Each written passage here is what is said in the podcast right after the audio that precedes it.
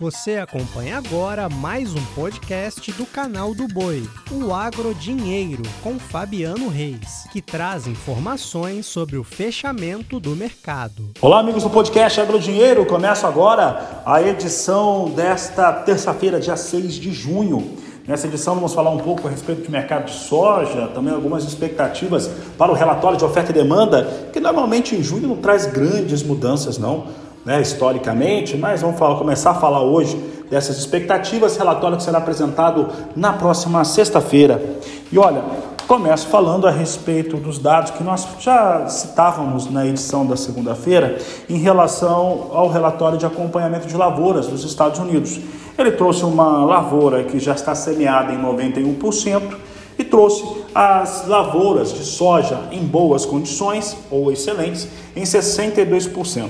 Acontece que o mercado esperava mais, o mercado esperava que viesse 65% e isso já trouxe uma, um ânimo diferente nesta terça-feira. Terça-feira teve soja operando em alta durante todo o dia e a soja fechou com alta, não é a melhor alta que aconteceu na terça-feira, mas em elevação. Posição de julho, 13 dólares e 53 centos o bushel, alta de 0,22%. Agosto, 12 dólares e 65 centos mais 2 o bushel, alta de 0,34%. Alta de 0,34% na posição de novembro, negociada a 11 dólares e 83 centos mais 6 o bushel. Janeiro, 11 dólares e 93 centos mais 2 o bushel, com alta de 0,36%. Para falar a respeito deste assunto, também mercado e comercialização de soja aqui no Brasil, eu converso com Juan Seni, ele que é analista da Grão Direto. Juan, começando até pegando um gancho aí nessas informações do relatório de acompanhamento de lavouras, já é momento, né? Pensando também que o cinturão agrícola norte-americano deve, só deve ter chuva dentro dos próximos, daqui a 15 dias ou mais já é momento de começar a ter essa especulação sobre clima nos Estados Unidos ou ainda está cedo, Juan? Boa tarde. Boa tarde, Fabiano. Mais uma vez é um prazer participar aqui com vocês. É, ainda é cedo, é, mas já liga um sinal de alerta para o mercado. Isso porque o, o SDA projeta uma safra extremamente volumosa em que praticamente nada pode dar errado para que aquele volume projetado seja atingido.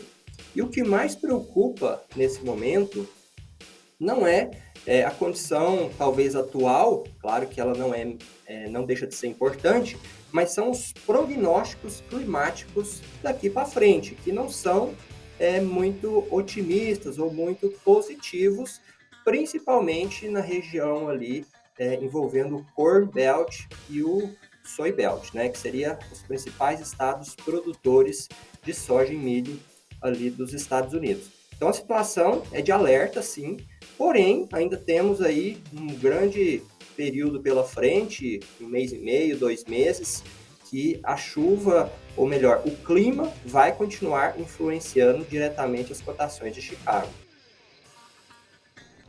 Juan, e dentro desse contexto nós temos formação de preço, né? nós vimos há pouco os negócios com Chicago vindo num campo positivo, um pouco mais interessante, ao mesmo passo que a movimentação do mercado financeiro, vou chamar assim, e as expectativas sobre os juros americanos de dar uma parada nas altas de juros por lá, faz com que o dólar recue, e recue principalmente no Brasil.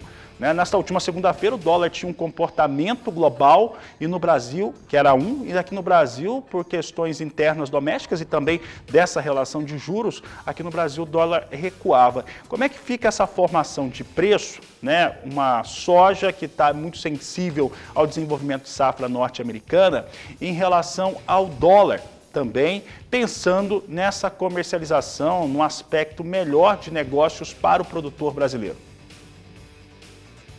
acompanhar as cotações do dólar, ela é muito importante porque ela participa diretamente na precificação da soja brasileira.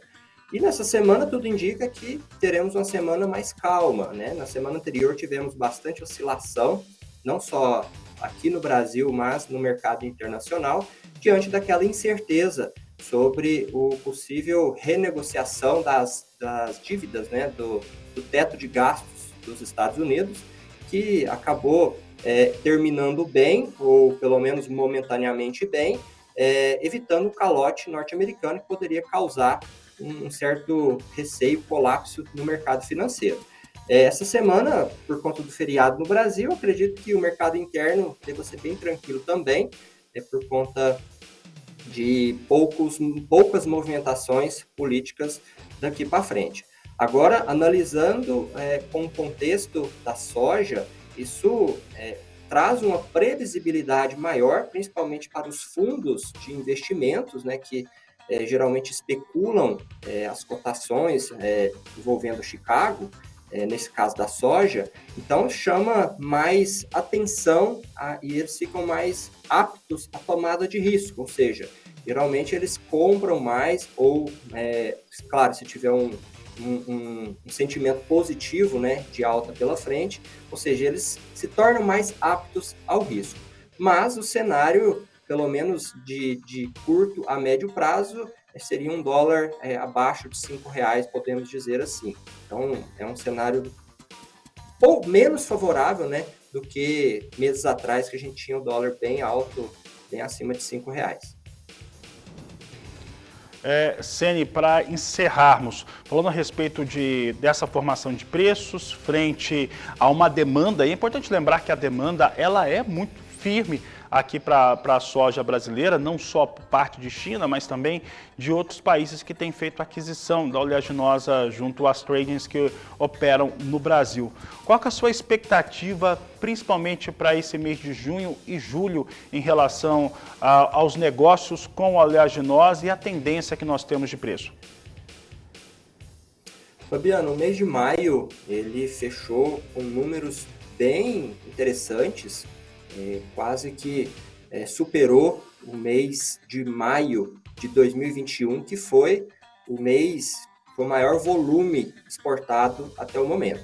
Então, fechamos o mês com 15,6 milhões de toneladas, se eu não me engano, e é, trouxe um sinal de que a demanda pela soja brasileira está bem aquecida, né? principalmente pelas condições é, de valores.